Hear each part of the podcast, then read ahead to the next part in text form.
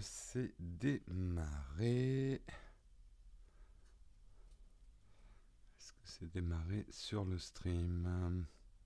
Oui, c'est démarré. Bonjour tout le monde. Est-ce que vous me voyez bien? Est-ce que vous m'entendez bien? J'ai un petit retour son, je le coupe. Vous allez bien ce matin?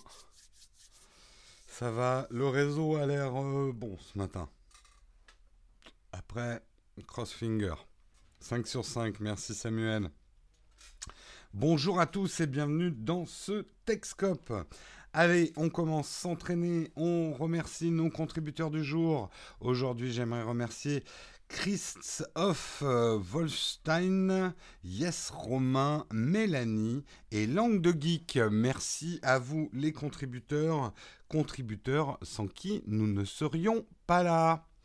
Bonjour, bonjour. TikTok dans le titre, t'as cliqué direct. Eh bien, c'est impeccable, on va en parler en fin d'émission. Allez, on commence tout de suite pendant que la chatroom se remplit. Hein. vous connaissez maintenant la tradition nous allons parler d'une petite expression désuète française du jour. Aujourd'hui, lustres. Dans l'Antiquité romaine, le lustrum était une cérémonie de purification célébrée au moment du recensement tous les cinq ans. Un lustre correspond donc à une période de cinq ans, et des lustres correspond à un temps tellement long qu'on ne parvient plus à le déterminer. Hein. Ça fait des lustres, eh bien, ça fait 5 ans en fait. Enfin, 5 euh, ans, du coup, euh, ça fait très long. C'était long pour les Romains, 5 ans. Eh oui.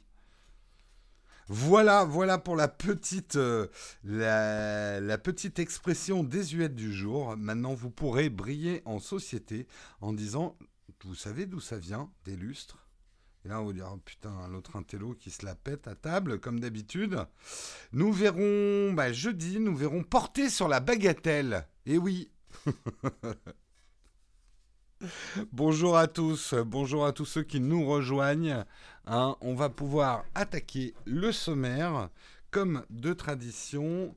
Il faut juste que je l'ouvre et que je vous montre de quoi on va parler aujourd'hui. Hop, j'affiche l'iPad.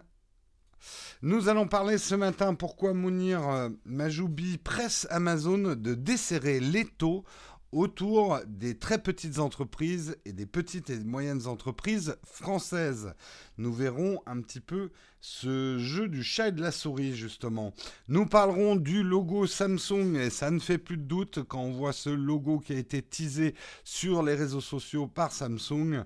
On s'attend très très prochainement à des annonces autour de leur fameux téléphone pliable. Hein Là, il n'y a pas vraiment de doute. Ou alors, ça veut juste dire que Samsung se plie en quatre. Nous verrons. Euh, nous parlerons également du marché de la photo qui est toujours en décroissance à quasiment la veille de l'ouverture du salon de la photo. On fera un petit point sur les chiffres. La photo ne se vend pas bien. Euh, et les smartphones, eux, se vendent pas mal.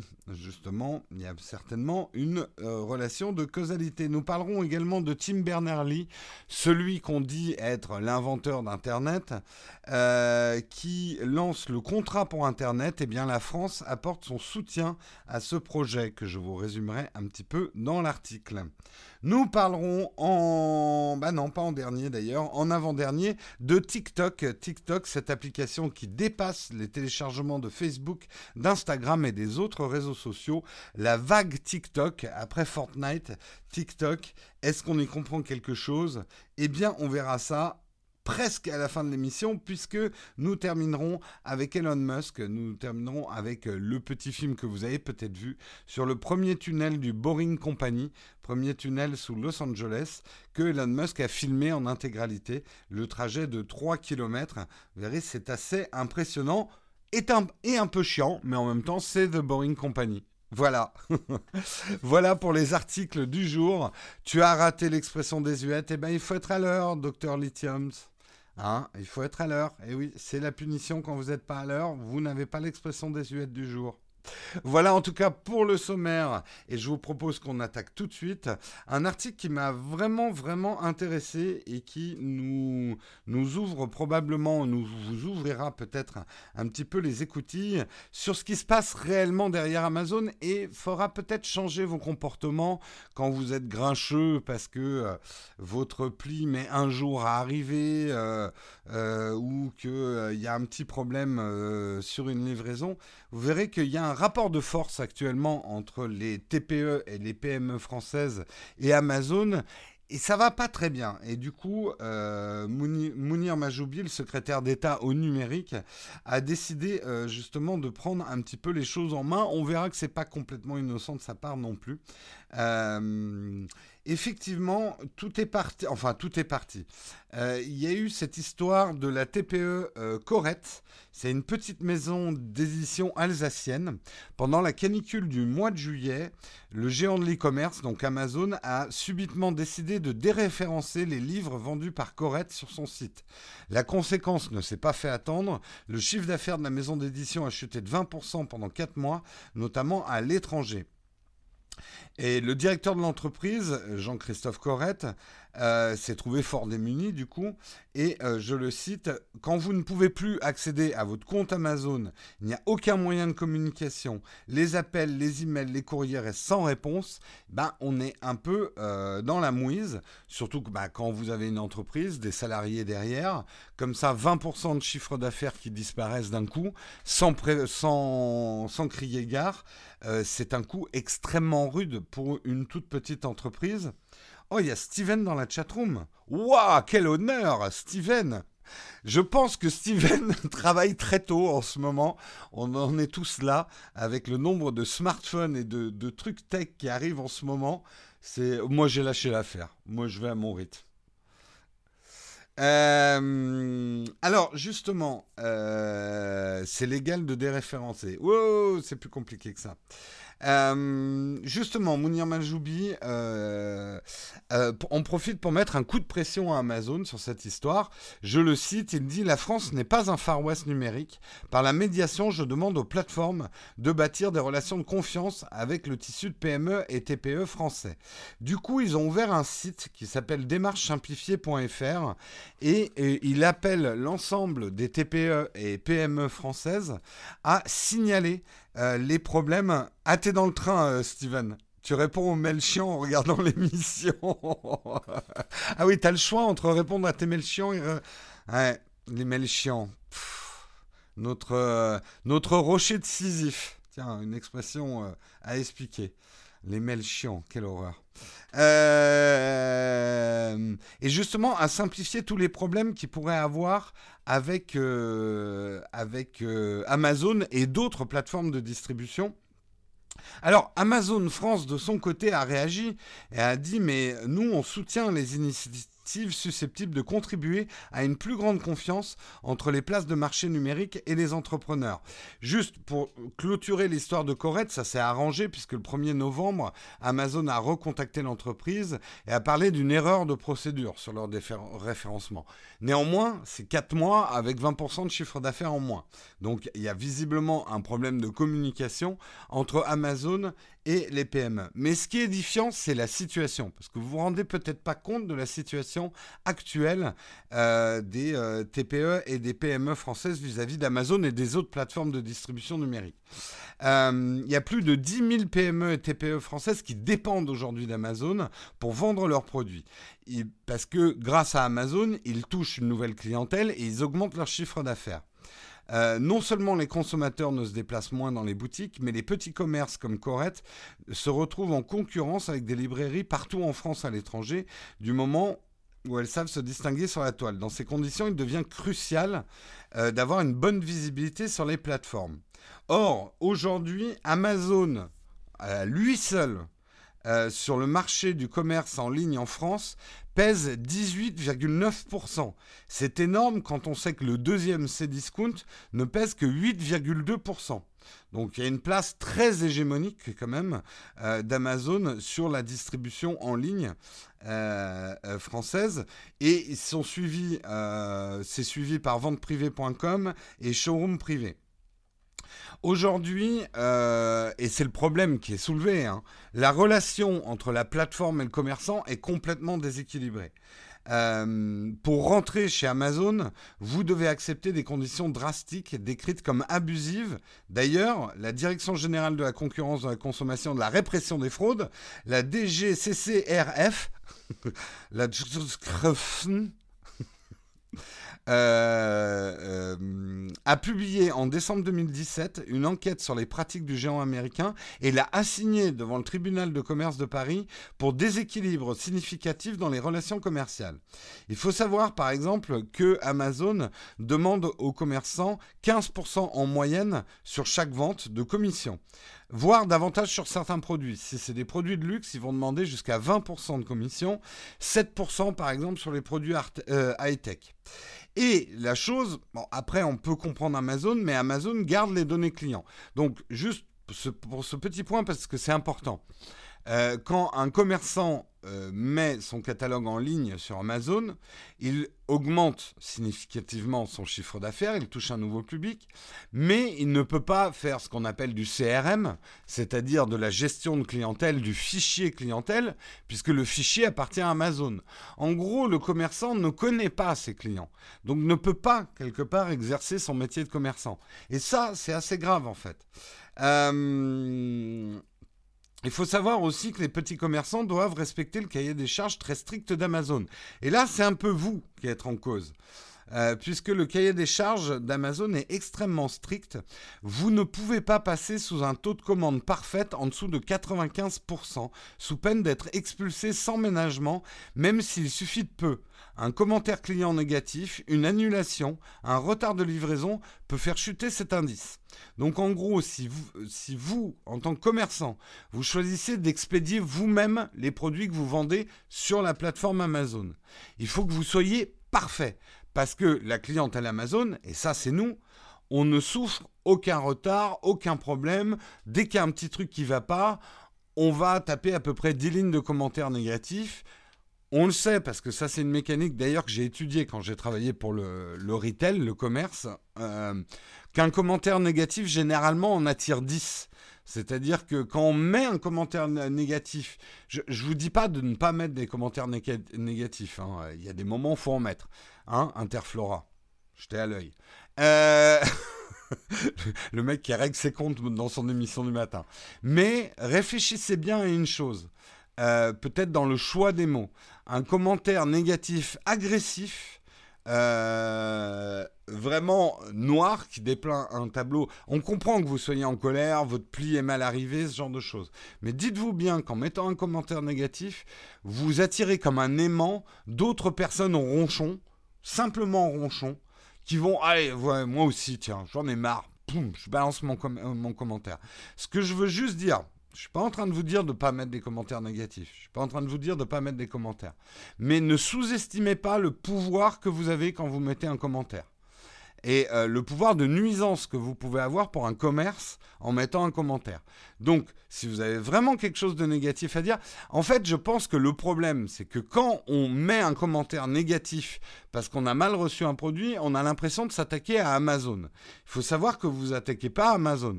Bien souvent, vous attaquez au commerce qu'il y a derrière. Et parfois, le commerce, c'est pas vraiment de sa faute. Donc, euh, euh, c'est juste voilà, Amazon demande des conditions parfaites d'envoi. C'est normal de la part d'Amazon parce que nous, en tant que clients, on est d'une intransigeance totale par rapport à la livraison. On a raison, hein. je ne suis pas en train de dire qu'il faut remettre en cause ça, mais c'est juste pour démonter les rouages du système. Euh, euh, le truc, c'est que du coup, pour éviter cette sanction, la plupart des commerces, finalement, laisse Amazon s'occuper du service client et de la livraison. Et du coup, le commerce rompt encore un petit peu avec sa clientèle. Il ne connaît pas sa clientèle, il ne peut pas faire un fichier d'adresse de sa clientèle parce que les fichiers, ça peut vous choquer. Mais en attendant, quand vous êtes un commerçant, vous avez besoin de connaître vos clients. Euh, donc euh, vous avez besoin de faire euh, des, des, fichiers et de les connaître. Et en plus, dans le, dans le phénomène, du coup, quand euh, un commerçant décide de laisser Amazon s'occuper de la livraison des produits, euh, etc., il accentue sa dépendance auprès d'Amazon. Euh, il faut savoir aussi qu'aujourd'hui, pour être référencé sur Amazon, surtout sur des produits concurrentiels, il vaut mieux que vous achetiez des mots-clés. Donc là aussi, vous augmentez votre dépendance avec Amazon. Bref, c'est une situation aujourd'hui qui n'est pas gagnant-gagnant. Euh, pour une, PME, une TPE, il est indispensable d'être sur Amazon pour toucher une nouvelle clientèle, mais les conditions sont tellement drastiques que finalement, tu ne peux pas vraiment grandir ton commerce et ta relation commerciale. Hmm.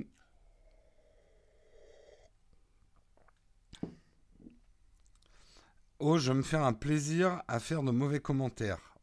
Mais tu m'as pas écouté Ah, mais c'est Hyde qui parle dans Jekyll Hyde.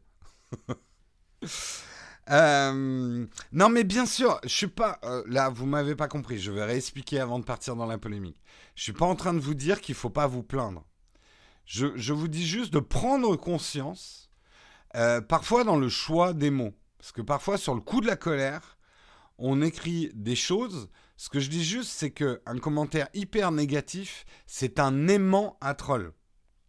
Quand vous laissez un commentaire négatif, et il n'y a pas que sur les produits, quand vous laissez un commentaire négatif sur une vidéo YouTube et tout ça, eh bien, il faut savoir que généralement, ça déclenche d'autres comportements, d'autres euh, commentaires négatifs qui parfois sont purement du troll. Donc, je ne suis pas en train de vous dire de ne pas faire des commentaires négatifs quand le commerçant le mérite. Je suis en train de vous dire, parfois faites une pause, prenez une gorgée de tisane avant de mettre euh, votre commentaire. C'est tout.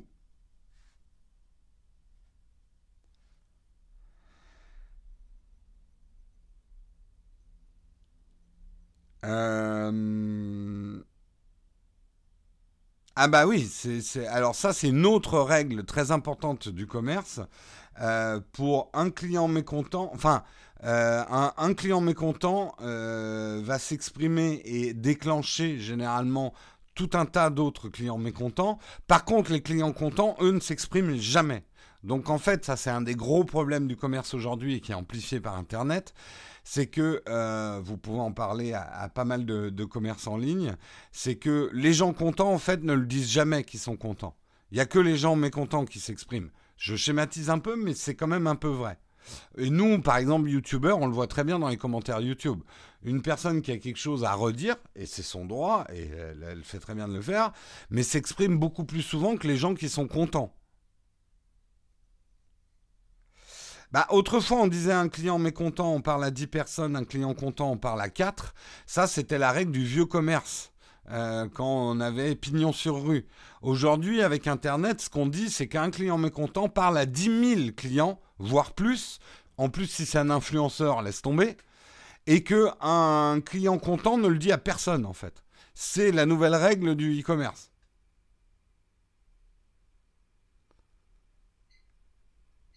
Quand c'est bien, c'est normal, donc on ne le dit jamais. Ben non. Faut toujours remercier quand les choses se passent bien. Faut toujours remercier quand on a aimé une vidéo. Hein? Thumbs up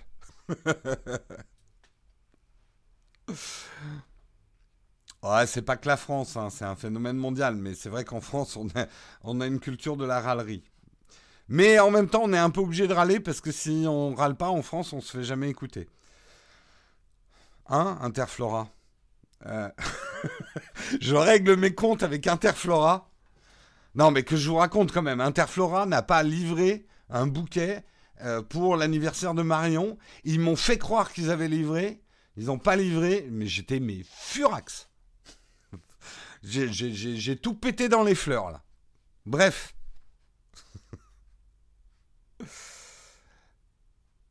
Bref, tout ça pour dire. Alors, juste quand même pour décrypter complètement l'article. Je l'ai trouvé passionnant, je vous conseille de le lire. C'est un article de la Tribune. Euh, on peut dire aussi, euh, tous ces trucs-là vont pas vraiment se résoudre au niveau national, ne, soyons pas naïfs. C'est plutôt le bras de fer entre l'Europe et les GAFAM euh, qui va euh, travailler sur ce type de problème. Mais on voit de plus en plus dans la classe politique française, on va dire, de hum, côté Amazon, attention, oh là là est-ce que c'est pas un peu aussi pour se faire mousser d'un point de vue politique et dire oui, non mais disons que ça le vent en poupe aujourd'hui. Je veux pas défendre Amazon en disant ça, mais c'est ça fait bien. En ce moment, les GAFAM sont le nouveau Big Brother, le, mal incarné. Euh, et ça fait pas mal de dire oui, moi je défends les petits commerçants, euh, les TPE, PME contre le méchant grand Amazon. Euh, voilà. C'est juste quand vous lisez ce genre d'article ou quand vous voyez ce genre de choses, il faut pas oublier ça. Voilà. Les politiciens font de la politique. Euh, est-ce qu'ils s'occupent après réellement des problèmes des TPE, des PME On verra. On verra. Mais c'est, et là je le redis encore, plutôt au niveau européen qu'on arrivera à faire plier justement euh, ces GAFAM à certaines règles. Gafam signifie Satan en araméen. Ouh là là Carrément.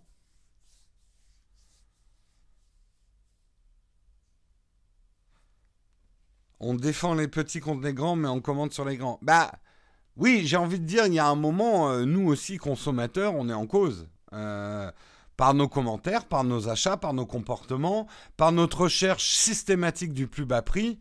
Ça, je vous fais souvent la leçon là-dessus mais on est responsable aussi de situations qui existent. Les commerçants s'adaptent aussi à ce qu'on demande. Et je, vous sermonne souvent là-dessus, mais euh, cette quête incessante du plus bas prix, on peut, on peut pas dans une même discussion se plaindre des prix trop hauts de certains trucs et derrière dire ah ouais, mais alors, euh, toute cette concurrence-là, euh, euh, et les usines qui se construisent en Chine, et, la dérégulation, et machin, il y a un moment, il faut être cohérent, mec. T'es consommateur, c'est toi qui crée le marché aussi. Hein. Donc...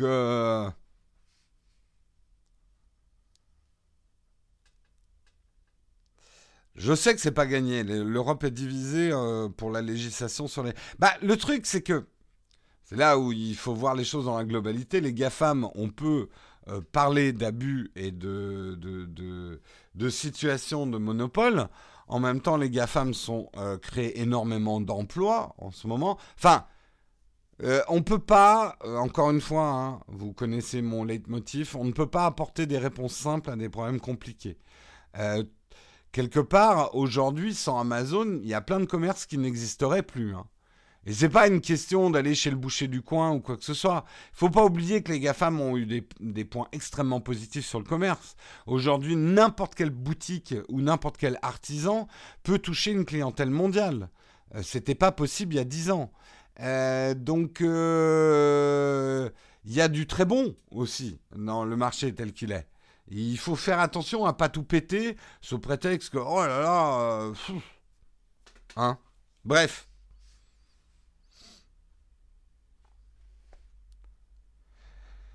Euh, ce qu'il nous faut, c'est une bonne guerre. Alors ça, c'est exactement, Florian, le genre de réponse simple à des problèmes complexes. Et c'est arrivé plus d'une fois dans l'histoire.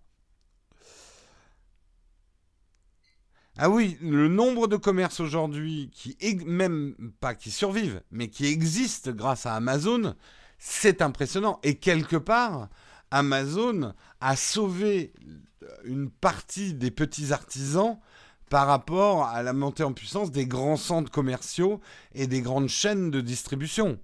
Euh, et c'est hallucinant, ça. Il faut, que vous regardiez avec lucidité les choses. Hein.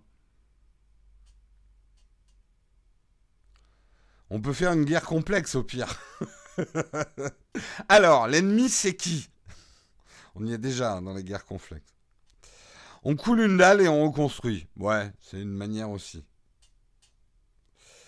Euh, d'ailleurs, tu lances prochainement ton commerce, euh, Jérôme, des produits brésiliens pour les Français et l'inverse. Eh ben, très intéressant.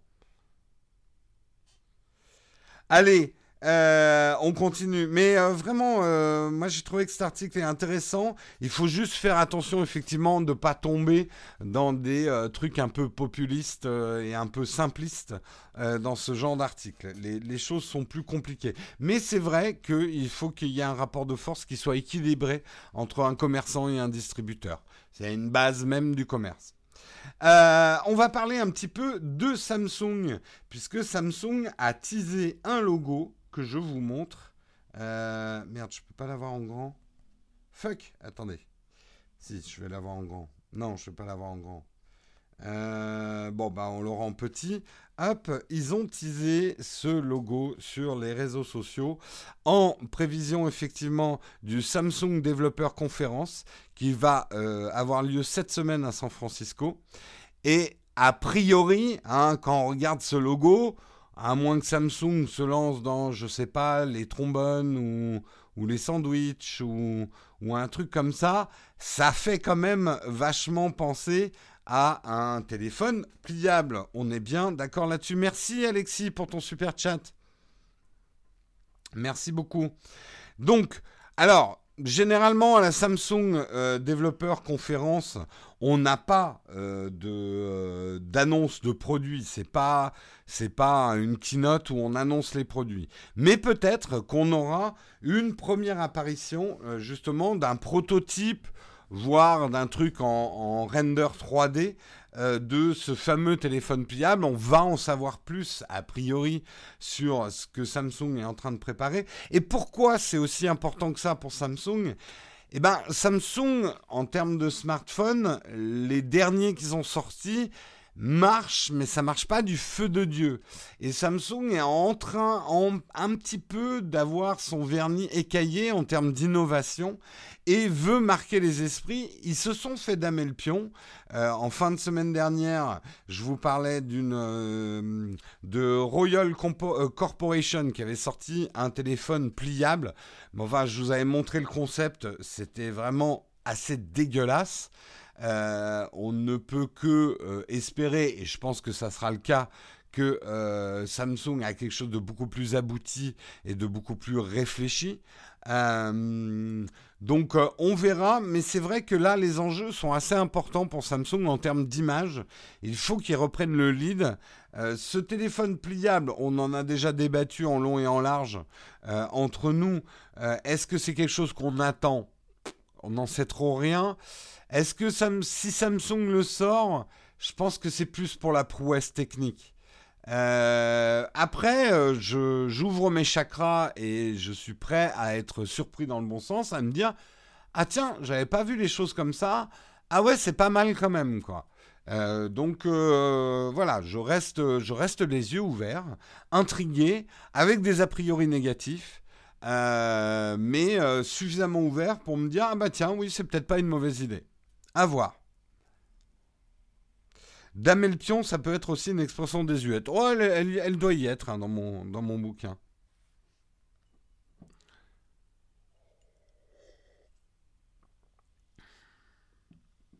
Le Ben Gate, c'était l'iPhone 6. C'est clair, le téléphone pliable, Apple l'a inventé avant tout le monde. Ne l'oublions pas. Donc euh, voilà, téléphone pliable, c'est un signe d'innovation. Est-ce que c'est une vraie demande du marché? Est-ce que c'est un vrai créneau porteur? Je sais pas. Je sais pas.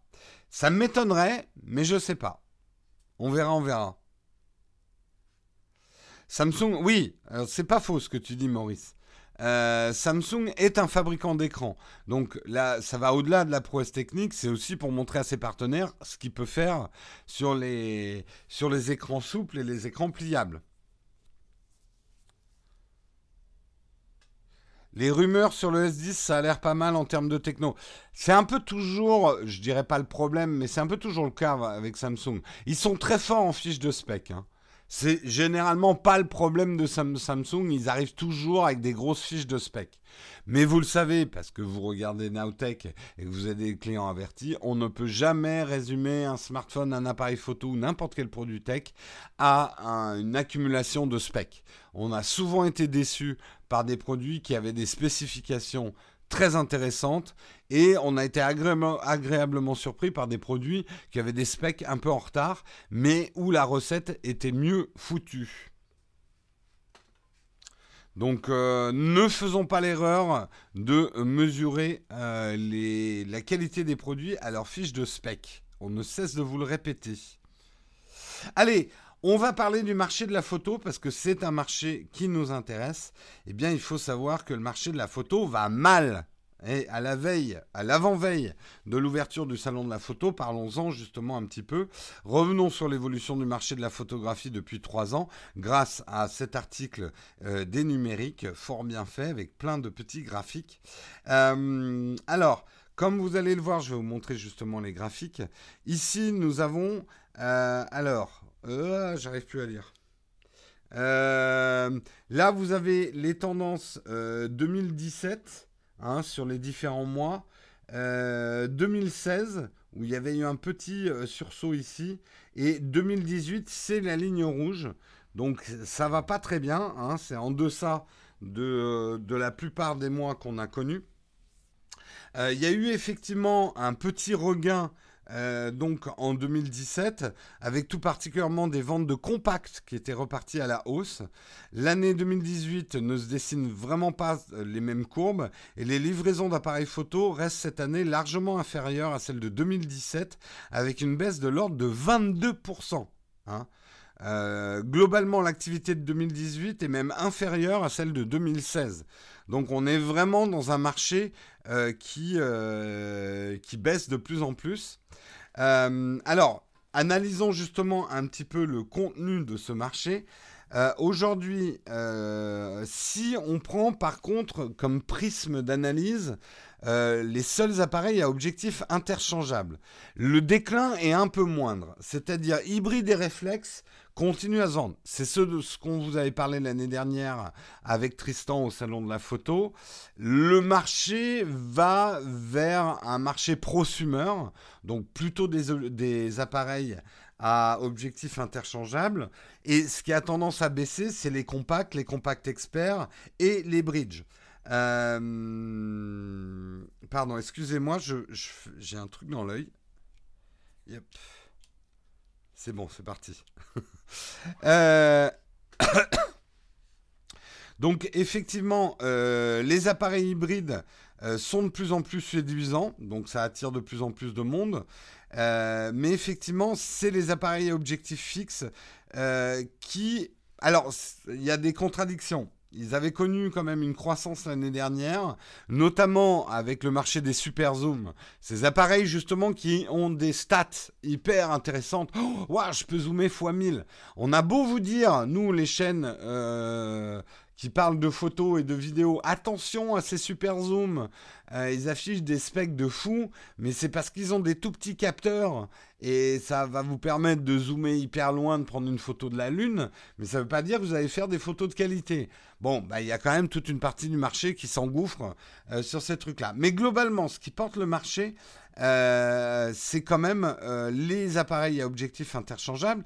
Et ce qui est intéressant à noter, et on va beaucoup vous en parler cette année, c'est que effectivement, les réflexes font de la résistance. C'est-à-dire, contrairement à ce qu'on pourrait croire, les appareils avec miroir mobile continuent à bien se vendre.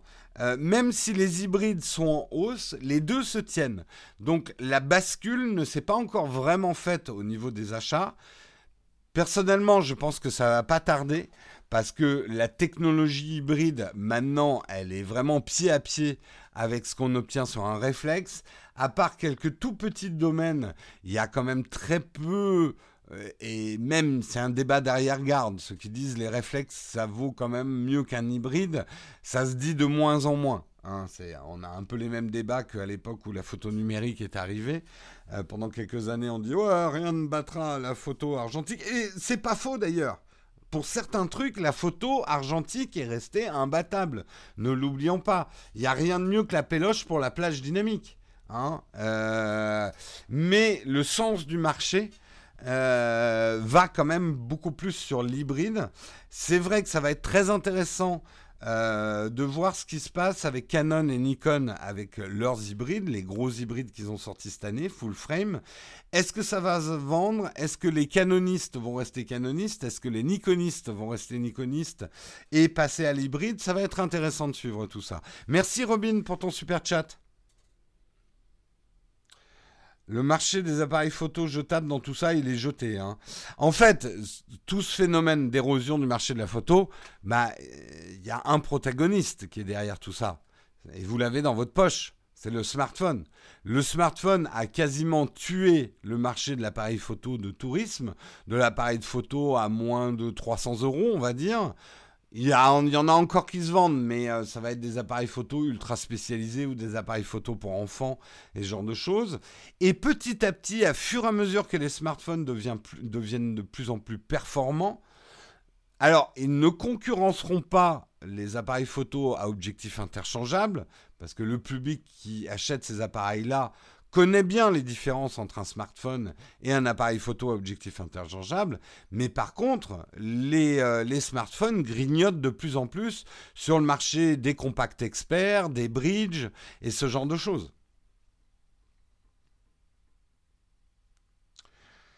Donc, euh, le marché des compacts et des bridges, de toute façon, va mourir à cause du smartphone. Bah, c'est ce que j'étais en train de dire, effectivement. Oui, les super zooms resteront pour ceux qui, adorent prendre la, culotte du voisin ou de la voisine euh, dans trois pâtés de maison plus loin. Mais, euh, mais euh, oui, ne mentez pas, vous achetez pas ça pour faire des photos de la Lune. Hein. Enfin, on sait de quelle Lune on parle, hein Et, c'est. Alors, moi, j'avais tweeté, là, remonté mes tweets, une vidéo hyper intéressante d'un photographe, je trouve, euh, qui parlait d'une manière assez intelligente que, effectivement, euh, les nouveaux iPhones euh, avaient une plage dynamique supérieure à son appareil photo à 5000 euros. Il explique ça très bien, parce qu'il explique quand même les vraies différences après et qu'on ne peut pas résumer les choses aussi simplement que ça. Mais aujourd'hui, et ça je vous le dis depuis plusieurs années, mais personne ne m'écoute, je dis les smartphones sont beaucoup plus performants que les gros appareils photo en termes d'automatique. C'est-à-dire que moi, quand, je, je choisis de prendre une photo en mode auto, parce que j'ai pas le temps de faire mes réglages et que je veux faire une photo rapide, aujourd'hui, je sors de plus en plus ça de ma poche au lieu de prendre mon appareil photo. Parce que si vous avez déjà pris des photos avec un réflexe ou un hybride en mode auto, le mode auto, il est très médiocre. Le traitement électronique de l'image est aujourd'hui plus performant dans les smartphones que dans les gros appareils photo. Mettez-vous ça dans la tête. Attention, ne me faites pas dire ce que j'ai pas dit. Hein. en optique et en capteur, les gros appareils photo restent beaucoup plus intéressants et quand on sait manier un appareil photo, vous obtiendrez quand même de meilleurs résultats avec un gros appareil photo dans la photo réglée, hein, un réglage. Mais pour les photos automatiques, le traitement électronique de l'image est aujourd'hui bien supérieur dans les smartphones. Voilà. Et oui, mais d'ailleurs, c'est, on en parlera, Pikachu. Euh, à quand un réflexe avec des traitements de smartphone Il va falloir mettre des très gros processeurs, parce que n'oublions pas qu'un des avantages des smartphones, c'est qu'ils traitent des fichiers beaucoup plus petits que les gros. Donc, ils peuvent mettre de la grosse et puis ils ont une puissance informatique embarquée qui est bien supérieure à un appareil photo. Mais il va falloir une puissance encore supérieure pour pouvoir traiter une image de full frame aussi efficacement que dans un smartphone. Voilà.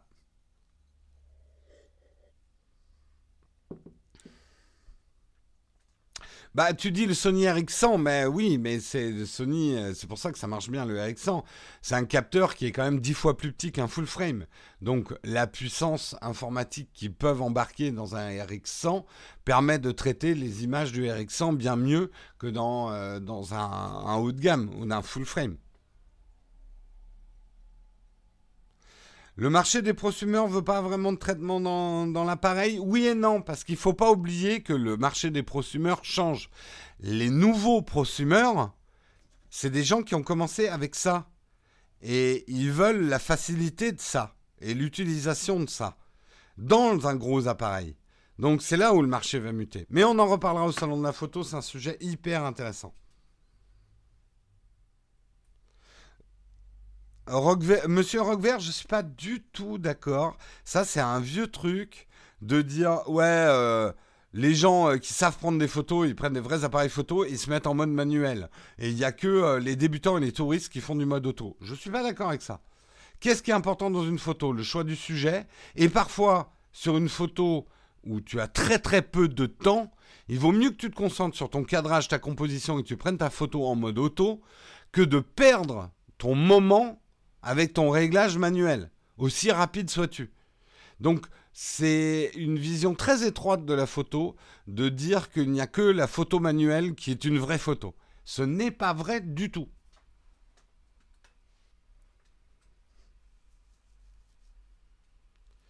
Et aujourd'hui, je ne suis pas d'accord sur le de dire que le marché des prosumeurs, c'est des gens qui aiment les réglages, etc. Je vous le dis, les prosumeurs, aujourd'hui, c'est des gens qui ont commencé la photo avec le smartphone.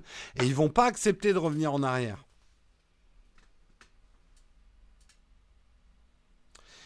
Effectivement, euh, on sait qu'il y a des Chinois, je ne sais plus qui c'est, mais qui travaillent sur un appareil photo à objectif interchangeable sous Android. On a déjà vu ce genre de chimère. Pour l'instant, l'alchimie marche pas encore super.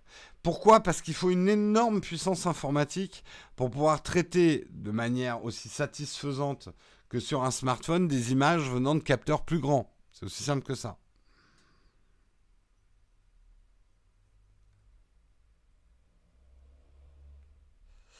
D'accord, ok. M. Roquevert me précise qu'il n'a rien contre son côté reptilien de ton cerveau. Mais c'est là encore, je suis pas d'accord avec toi. Parce que réfléchir son cadrage, son soit de sujet, sa composition est pour moi dix fois plus important que de savoir régler ton appareil photo en manuel pour la qualité finale d'une photo. Et je vous le prouverai ça un jour dans une vidéo. Je vous le prouverai. Allez, on continue, mais c'est un sujet passionnant. Ça va être passionnant, le salon de la photo cette année.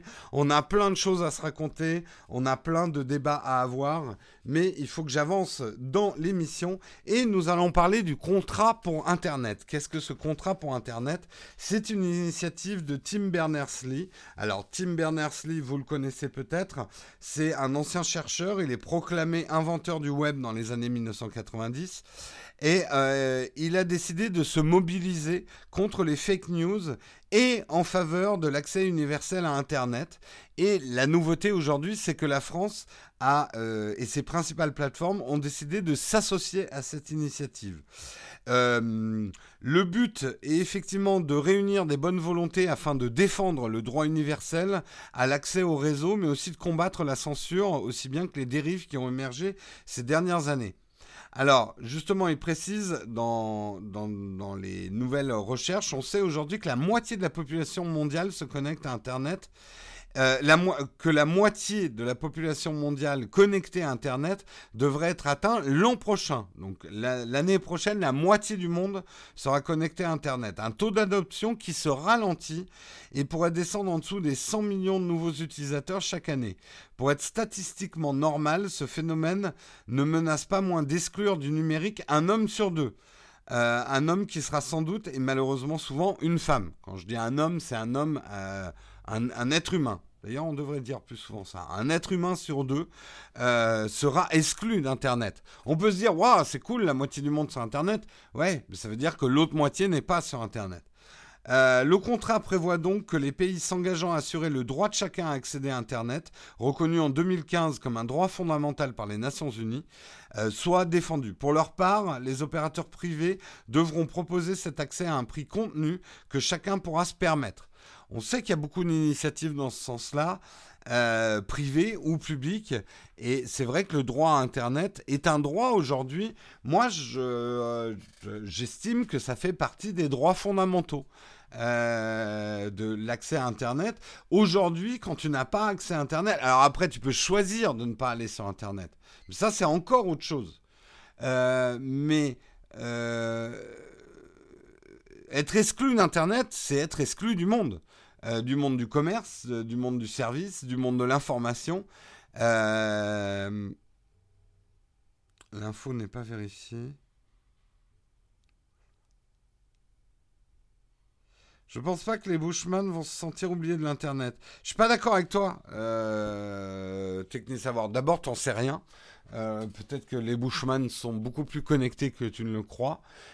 On le sait, hein, aujourd'hui, euh, être connecté à Internet, si tu sais faire et que tu limites les choses, ne va pas forcément détruire ta culture ou, ce genre de choses. Et qu'aujourd'hui, euh, quand même le monde, euh, en tout cas le monde du commerce, le monde du progrès, le monde de l'information se déroule sur Internet. Et aujourd'hui, là, vous pensez qu'aux aspects négatifs d'Internet, essayez de penser aux aspects positifs. Le monde n'a jamais été aussi petit. Euh, c'est-à-dire qu'on se parle et on échange des, émotions à travers le monde. Les populations n'ont jamais été aussi proches euh, les unes des autres. Et ça, c'est quelque chose de génial dans le sens où on a moins peur de son voisin. Plus tu connais ton voisin, moins tu as peur, moins tu lui fais la guerre. Donc, je suis pas en train de dire qu'on a résolu les problèmes, on en est loin, et même il y a, des regains de tension à cause d'Internet aussi. Je n'exclus pas les aspects négatifs, mais n'oubliez pas les aspects positifs. Euh, n'oubliez pas, par exemple, effectivement, que Internet, les smartphones, etc., ont permis, par exemple, à certains pays émergents de sauter la case euh, équipement euh, de téléphone et finalement d'être connectés beaucoup plus vite au reste du monde et de développer le micro-commerce et de relancer des commerces locaux et ce genre de choses. Attention, faites pas dire ce que je, ne dis pas. Je suis pas en train de dire qu'on a sauvé le monde avec Internet. Je dis juste que Internet et comme tout progrès, un couteau à double tranchant. Et on a vite fait de ne voir que les points négatifs.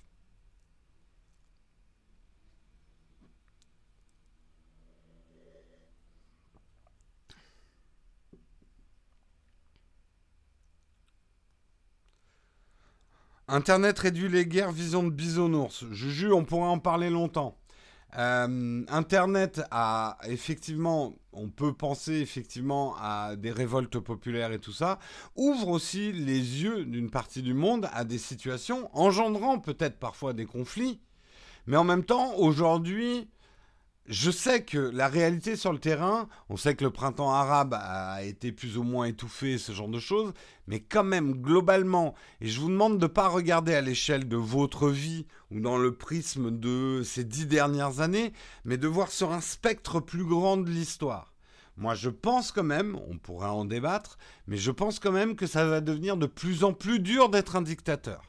Je sais que la réalité d'aujourd'hui, en 2018, va complètement à l'encontre de ce que je suis en train de raconter. Hein. vous allez me dire, oui, mais en ce moment, le regain des tensions, et puis euh, la Russie, c'est carrément en train de redevenir l'URSS, euh, la Chine, ça va plus du tout, il euh, y, y, a Trump, il est en train de fermer les États-Unis.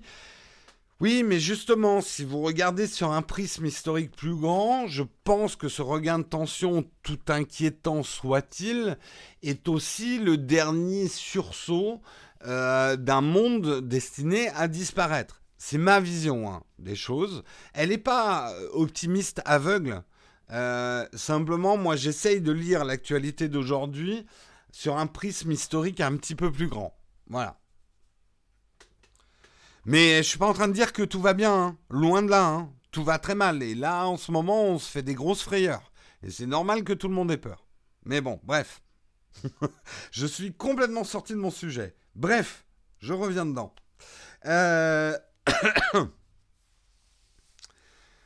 Euh, également, euh, concernant, concernant les fake news, puisque c'est aussi un volet de ce contrat Internet, il demande à ce que les gouvernements et les sociétés, sociétés technologiques s'engagent à respecter la vie privée des internautes.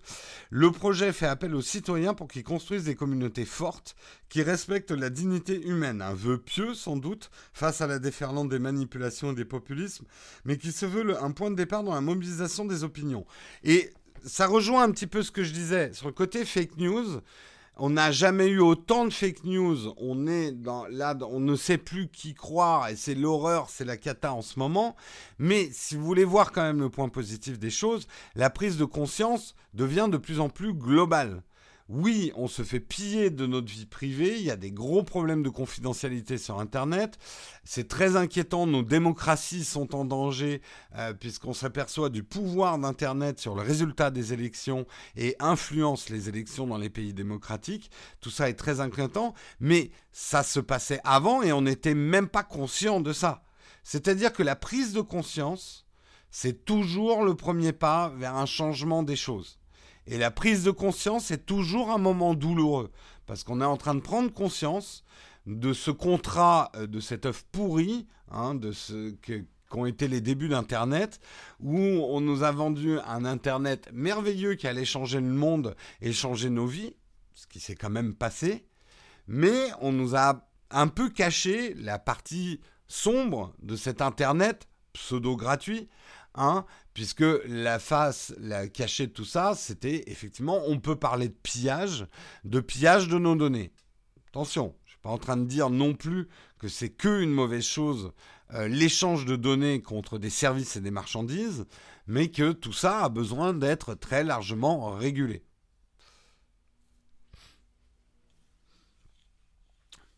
Mais alors, à tous ceux qui me disent c'était mieux avant, eh ben moi, je vais les replonger dans les années 70-80, hein, avec les habitudes que vous avez aujourd'hui de consommation. Vous allez voir si c'était tellement mieux avant. Voilà, tout ce que j'ai envie de dire. Oh Alexis, il faut pas regarder le nombre des visionneurs comme ça. Tu sais, Texcop, c'est une, émission où les gens rentrent et les gens sortent comme une matinale du matin. Moi, je regarde pas euh, les stats euh, de, ceux qui sont en live euh, parce que c'est vraiment une émission que les gens regardent, s'en vont, ce genre de choses. C'est pas forcément lié au sujet.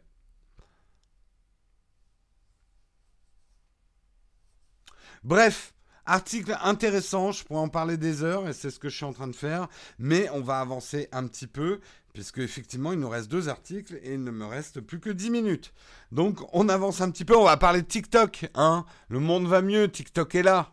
Alors TikTok, pour ceux qui ne le savent pas, c'est euh, une application euh, c'est une application, si vous avez moins de 30 ans, si vous avez plus de 30 ans, vous connaissez peut-être pas. C'est un véritable phénomène auprès du jeune public. Euh, c'est un espèce de mélange entre un réseau social et du karaoké. Euh, en fait, je connais pas très bien. Moi, j'ai jamais ouvert TikTok. mais en gros, euh, attendez, j'essaie de trouver le résumé du truc. Si, alors j'ai vu des vidéos euh, sur PewDiePie. En gros, vous pouvez euh, réinterpréter des, des chansons, puisque c'est comme Musically, mais vous pouvez également réagir en faisant un TikTok sur le TikTok de quelqu'un. Et ça donne des espèces de chaînes de conversation. Oui, c'est Musically. Oui, j'ai plus de 30 ans, ouais. Effectivement. TikTok donne le cancer. Euh, en tout cas, TikTok cartonne. Cartonne. Aujourd'hui, euh, c'est euh, l'application qui appartient d'ailleurs à la société chinoise ByteDance hein, maintenant, euh, qui a été la plus téléchargée aux États-Unis avec environ, environ 3,81 millions de téléchargements sur l'App Store et le Google Play, alors que Facebook passait numéro 2 des téléchargements avec seulement 3,53 millions d'installations. En comparaison avec 2017, les installations de l'application TikTok ont augmenté de 237% avec une croissance constante. Et d'ailleurs, c'est pas un hasard, Facebook souhaite concurrencer l'application TikTok ils vont piller les idées de, TikTok. Hein. ils l'ont déjà fait effectivement euh, avec, euh, avec Snapchat, euh, puisqu'ils vont développer une appli indépendante qui va s'appeler Lasso. Hein. mais pour l'instant, c'est en cours de développement. L'entreprise souhaite reconquérir le jeune public, parce qu'effectivement, c'est les moins de 30 ans qui sont très attirés par TikTok. Euh, TikTok a effectivement fusionné avec l'application populaire Musically et a été le plus téléchargé que Facebook, Instagram, Snapchat et ou encore YouTube sur les stores. Donc on est, euh, on est en face vraiment d'un véritable phénomène de société. Pour pas mourir bête, bah, moi je vous conseille de la télécharger pour l'essayer, pour voir ce que c'est je pense qu'il faut la désinstaller tout de suite derrière. Moi, alors, mon analyse TikTok, pour moi, c'est un phénomène de mode. Je me trompe peut-être, mais au même titre que je dis que Fortnite est un phénomène de mode et ne durera pas. Et ça fait quelques mois que je dis ça, et ça dure, et ça ne fait qu'augmenter. Alors, je me trompe peut-être. Euh, mais je pense qu'on est en face d'un phénomène euh, qui ne s'inscrira pas forcément dans le temps.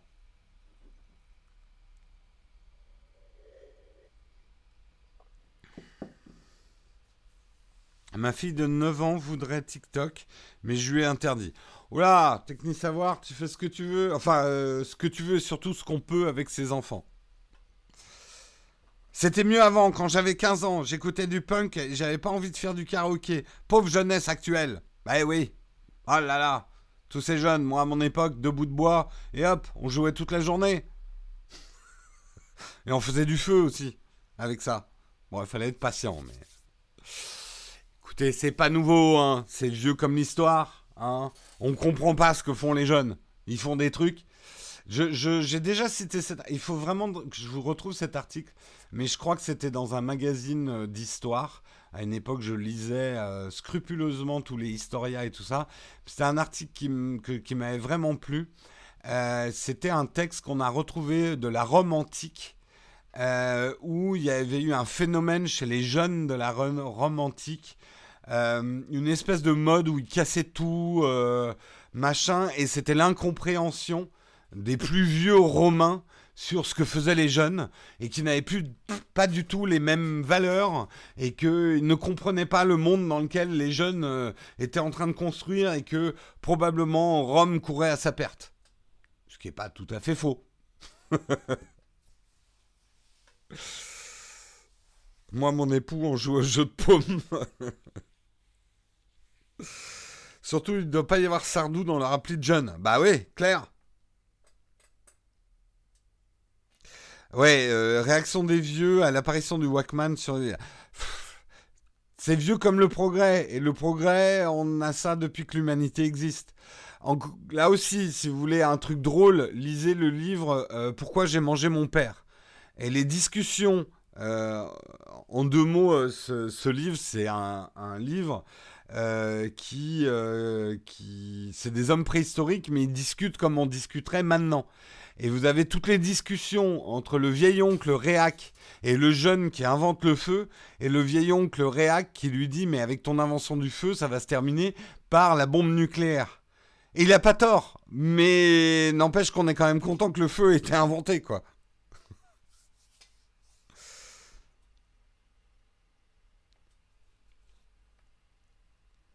Oui, je sais qu'il y a un film, je ne l'ai pas vu. Euh, pourquoi j'ai mangé mon père Moi, j'ai lu que le, livre.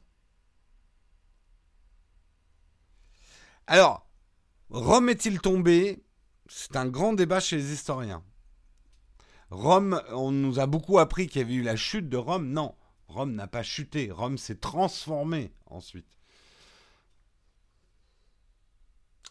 Euh, si on prend en compte l'histoire, on va à notre perte. Oui et non, mais comme tout progrès, tout est à double tranchant. Et le feu même l'invention du feu est une invention à double tranchant. On a pu faire cuire la viande et vivre plus longtemps, parce qu'avant on était bouffé par des vers solitaires, les saloperies de la viande crue. Bon, alors là, j'ai les véganes qui me disent oui, mais on aurait pu rester aux plantes. Bon, bref. Hein euh, mais d'un autre côté, on se brûle avec le feu, on détruit des maisons et ça crée la guerre. Ça a été la première bombe atomique, le feu. Hein, quand ça a permis de cramer le village du voisin. Donc, comme tout progrès, double tranchant. Bref.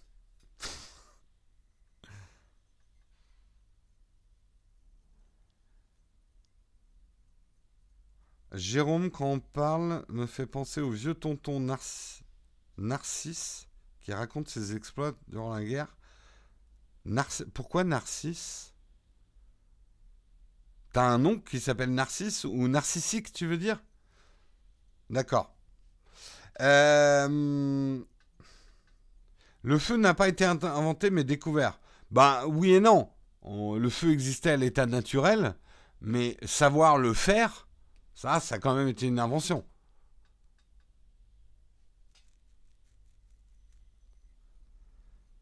Allez, on continue, je vais faire le dernier article.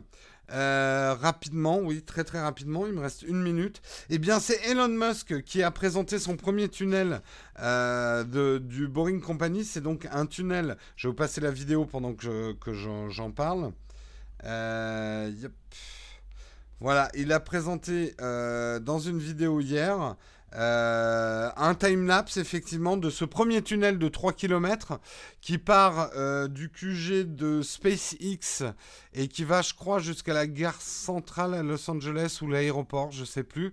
Le but, effectivement, du Boring Company, euh, c'est de creuser des tunnels sous des villes. Hein. Il y a Washington DC aussi, Los Angeles. Ils sont en train de, conclure des contrats avec pas mal de villes pour effectivement désengorger euh, la circulation. Donc ça sera des navettes qui circuleront euh, dans, ces, points euh, du Boring Company. Normalement, l'inauguration aura lieu, je crois, le, le 10, 10, 10, 10, c'est le 10 décembre ou le 10... 10, oui, le 10 décembre sera inauguré le premier tunnel creusé dans le sous-sol de la ville Antorn, dans le comté de Los Angeles. Euh, alors, il relie le siège social de SpaceX à une station de métro de Los Angeles. Euh, Elon Musk l'a traversé à pied, donc il s'est fait 3 km à pied. Ça use, ça use les souliers. Euh, et à l'intérieur, donc, on aura des navettes qui circuleront à terme à une vitesse maximale d'environ 250 km/h. En comptant le temps nécessaire à l'accélération initiale et au freinage, il ne faudra qu'une petite minute pour faire ces 3 km pour traverser l'un de ces pods. On a ici, je vous montre le visuel à quoi ça ressemblera. Ces navettes, vous voyez une gare de navettes avec les, deux tunnels euh, qui sont au fond.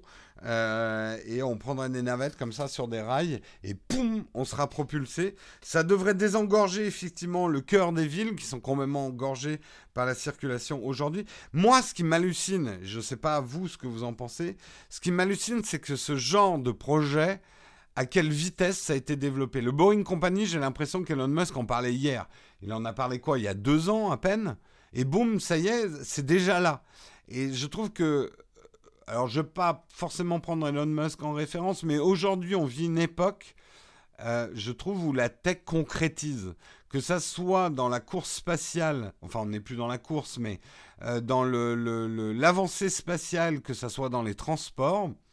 Moi, je viens d'une époque où quand on parlait de trains à grande vitesse ou de choses comme ça, ça mettait des dizaines d'années à arriver. Hein. on avait le projet, les États, après il fallait le financer, après il fallait le construire, puis la fusée dont on parlait, machin, puis un jour elle décollait, mais c'était dix ans après, genre de truc. Je trouve que ce qu'il y a de vertigineux, euh, dans le bon et dans le mauvais sens du terme, parce que c'est là où on se dit tout va très très vite quand même. Mais en même temps, au moins, ça bouge, ça avance. C'est qu'aujourd'hui, entre avoir une idée et la concrétiser, qu'elle se matérialise et qu'on puisse l'utiliser, le temps s'est vachement réduit, je trouve. Oui, The Boring Company n'a même pas deux ans, quoi. Pas le temps de s'ennuyer avec The Boring Company, pas mal le tutoriel. Bien sûr, les je ne suis pas en train de dire que c'est un truc révolutionnaire. Il a inventé, euh, je veux dire, le tunnel, euh, ça existe depuis qu'on a inventé les prisonniers. Euh, non, mais bien, bien évidemment, c'est le concept du métro. je veux dire, voilà. Mais je parle de la matérialisation, de la concrétisation. C'est pareil, les fusées, elles existaient avant les sociétés privées de lanceurs spatiaux. Mais aujourd'hui, à la vitesse où on a, enfin, on a presque l'impression qu'il y a un lancement euh, tous les mois, un lancement de, de, de, fusée. Moi, je viens d'une époque, encore une fois, où on avait, euh, voilà, putain, quand il y a eu le lancement des navettes Columbia et tout ça, je m'en j'étais mais je m'en souviens, quoi. Et c'était, euh, j'ai pas connu moi les premiers pas sur la Lune parce que j'étais pas né. pour moi, les grands moments spatiaux, ça a été la navette américaine même si j'étais euh, si j'étais petit et on n'avait pas des lancements tout le temps quoi.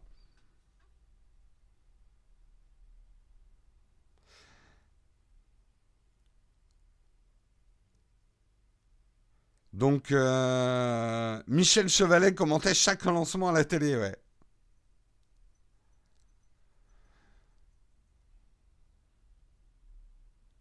Quand est-ce qu'on fait le vide ton fac? Et oui, c'est là. Oui, il est 9h04. Allez, j'arrête l'émission. Désolé, hein, je me suis un peu laissé emporter par mes articles ce matin. Mais, euh, mais voilà. Je dois être le vieil oncle narcissique euh, qui raconte la guerre. puisqu'on me l'a dit. Euh, le monde a plus changé au XXe siècle que dans les 19 précédents. Mais c'est pas faux, tout s'accélère, quoi.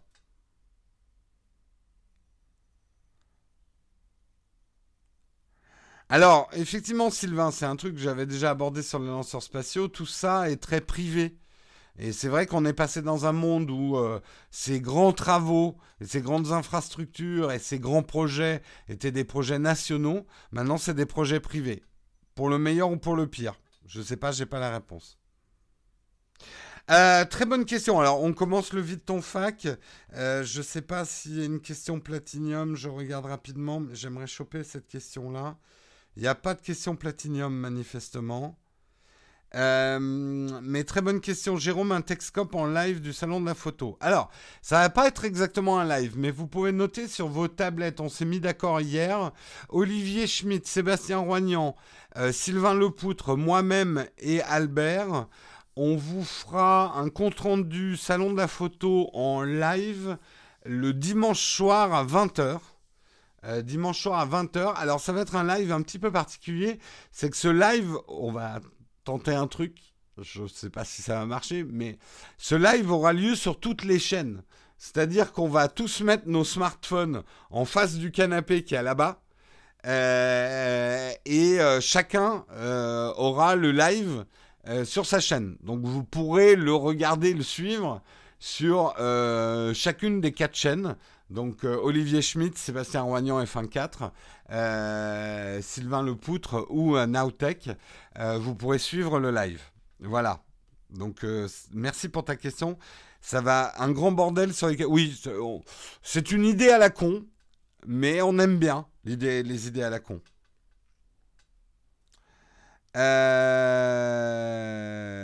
Alors, reposez vos questions parce que là, je ne vais pas pouvoir remonter.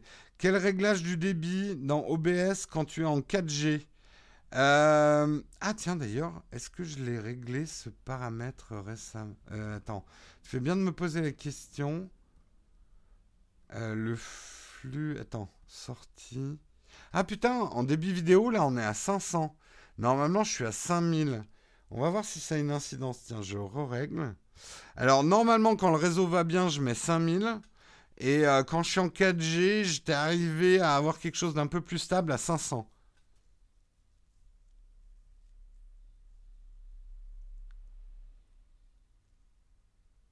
Euh, Jérôme, peux-tu me conseiller un objectif Canon pour faire de la vidéo? Euh, Mais quel type de... Qu'est-ce que tu dois filmer? Parce que ta question, elle est trop vaste. Faire de la vidéo, c'est filmer une personne. Euh. Non, mais YouTube, ça veut rien dire non plus. Il y a plein de différents trucs. Tu peux faire de la fiction sur YouTube. Mais pareil, vos questions n'ont aucun sens. Pour la vidéo, la 7R à mettre d'avant. Ok. On va revenir au flux d'avant. En fait, 500, ça a l'air d'être un bon réglage. Quels sont les objectifs que j'utilise le plus? Putain, on en utilise énormément maintenant. On utilise un 5, un 25. Alors, je vais donner en équivalence un 50 mm f1.2. Euh, alors plus exactement, ça donnerait un 50 mm f2.2. Euh, on utilise un 100, un 1200, donc un 24-200 euh, f4, donc f8. Euh, on utilise un 1235 f2.8 donc en, en équivalence à un 2470 F4 F5 6. Ce qu'il faut aussi multiplier hein, votre, euh, ouverture hein, en équivalence. Euh, qu'est-ce qu'on utilise euh, On utilise aussi un, 75, un équivalent 75 mm f2.8 du coup en équivalence. On utilise un 120 mm macro F, euh, F5, 6. Euh, bref, on utilise beaucoup d'objectifs.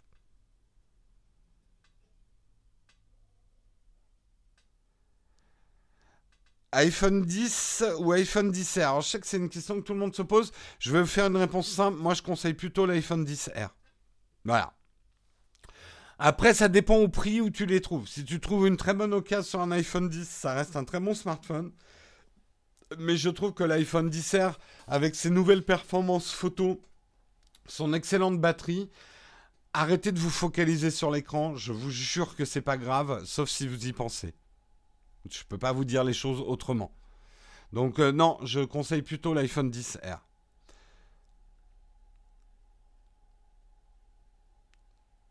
Euh, les objectifs Pixar Pro, Zoom x2 et macro pour un Note 9, tu conseilles? Oui, oui, oui, ils sont bons. Si c'est les pros, ils sont bons.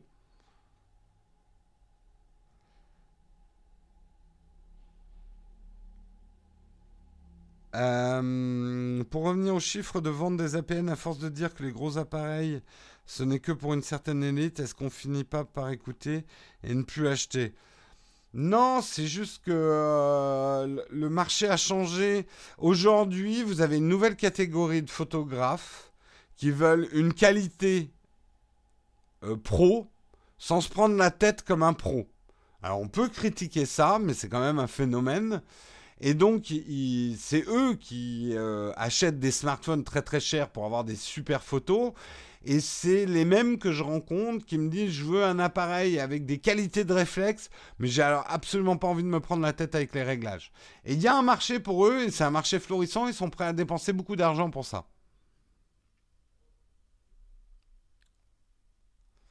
Euh, pour du reportage fiction et vidéo en studio, GH5, GH5S ou euh, la Black Magic. Alors, si tu fais que de la fiction, plutôt Black Magic. Euh, si tu fais du reportage, parce que pour moi, reportage et fiction, c'est un, split, c'est pas la même chose. Tu peux, t'as pas un appareil qui est bon en reportage et en fiction. Euh, tout ce qui est euh, reportage, vidéo YouTube, euh, les vidéos qu'on fait nous, je conseille plutôt le GH5 et le GH5S. Pour la fiction, sans l'avoir testé, mais quand même, plutôt la Blackmagic. Mais reportage en Blackmagic, tu vas galérer. Hein. T'as as 10, 10, à 15 minutes de batterie hein, avec une Blackmagic. Hein. Ne l'oublions pas. Entre un Hackintosh ou un iMac pour bosser, tu préfères le iMac. Le Hackintosh, je pourrais jamais lui faire complètement confiance. J'ai toujours peur que ces trucs au moindre changement d'OS. Donc pour le boulot, je préfère un iMac. Il y a toujours des gens qui se pignoleront sur des caractéristiques techniques. Oui, et je ne jette pas la pierre. Moi aussi, hein, j'adore me pignoler sur des fiches de spec. Hein. Juste que j'oublie pas qu'on ne peut pas résumer un produit à une fiche de spec. Euh, tu penses quoi du sac à dos Peak Design? J'aimerais bien investir. tu me demandes à moi ce que je pense du sac à dos Peak Design? J'en ai un ici. J'en ai un autre qui est accroché là-bas. Je pense que du bien du sac euh, Peak Design. Voilà. tu peux acheter les yeux fermés. Voilà. Est-ce que pour la photo de tous les jours, cette qualité, il a pas, pour moi, il n'y a pas mieux? Je ne peux pas te dire les choses autrement. Utilise, euh, demande-moi sur Twitter le code d'affiliation pour euh, acheter ton sac, ton sac Peak Design. Oula, j'ai l'impression que je pixelise là. J'aurais pas dû jouer avec les, trucs. Non, je suis pas passé sur Morave. J'attends un petit peu parce que j'ai trop peur de l'instabilité avec euh, le montage vidéo. Donc j'attends un ou deux mois avant de passer à Morave sur les ordinateurs du boulot. J'ai même un slip Peak Design. Ils en feraient un, j'achèterais. C'est clair. Il y aurait probablement plein de petites poches intelligentes pour mettre des trucs dans le slip.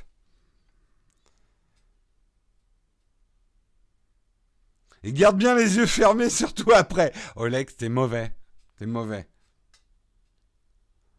je ne te ferai pas ma présentation du nouveau Traveler Bag de Peak Design en direct du salon de la photo.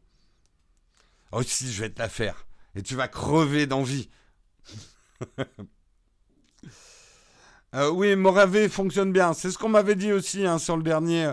Euh, vous savez, j'ai perdu quand même. Euh, j'en ai pleuré. Vraiment, j'ai pleuré. Des vraies larmes. je vous raconte quand même ma misère et puis on s'arrêtera là. L'année dernière, quand j'ai fait le montage pour l'Apple Watch 3, un jour de tournage, trois jours de montage, et à cause d'un OS instable, j'ai perdu tout mon boulot et je m'en suis aperçu à 2h du matin après vous avoir dit la vidéo sort demain. J'ai véritablement pleuré, de fatigue un petit peu, mais j'ai pleuré à 2h du matin à cause de ça. J'avais perdu tout mon montage. Je vous expliquerai un jour techniquement comment c'était possible, mais c'était vraiment le, truc, et pourtant Dieu sait si je fais attention, Je, voilà, j'ai fait moi une erreur, mais l'OS m'a induit en erreur et j'ai tout perdu, donc j'ai tout retourné tout. Donc, et à l'époque, on m'avait dit non, mais il est, super stable, hein, le nouveau OS du Mac. Moi, j'attends. Voilà.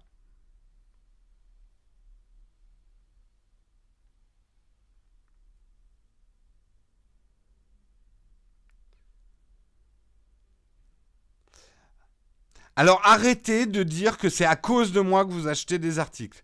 Si vous me croisez au salon de la photo, si vous me dites à cause de toi j'ai acheté tel truc, je vais me mettre en colère. Grâce à moi, vous avez acheté un sac Peak Design. Grâce à moi, vous avez participé au niveau Kickstarter. Vous achetez des choses grâce à moi, pas à cause de moi. Je ne veux pas être responsable de vos erreurs. Il est 9h15, c'est n'importe quoi. Allez, on va arrêter là.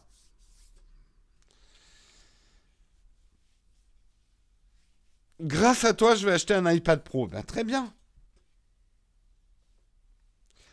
il y a aussi de l'art au salon de la photo. Euh, le salon de la photo, c'est vraiment. Alors, il y a le premier étage, mais c'est plutôt un salon d'achat. Hein. C'est pas un salon artistique. T'as d'autres. T'as le, le, le, truc de Paris de la photo et tout ça, où t'as des expos photos. Il y en a quand même hein, pendant le salon de la photo, mais c'est pas vraiment le volet artistique qui est abordé hein, au salon de la photo. Voilà. Allez, je vous fais des gros bisous. Vous retrouvez Marion demain. Moi, je vous retrouve jeudi. Ah oui, c'est vrai que je vais faire les Texcopes euh, avant de partir au salon de la photo. je vais mourir. Lundi, je serai décédé. Voilà. Je vous fais des gros bisous. Ciao tout le monde. Non, il n'y a pas de lien d'affiliation pour les produits Apple. On n'a aucun lien d'affiliation avec Apple. Quand vous achetez Apple, on ne touche pas un copec. Il faut le savoir. Allez, des bisous à jeudi. Ciao tout le monde.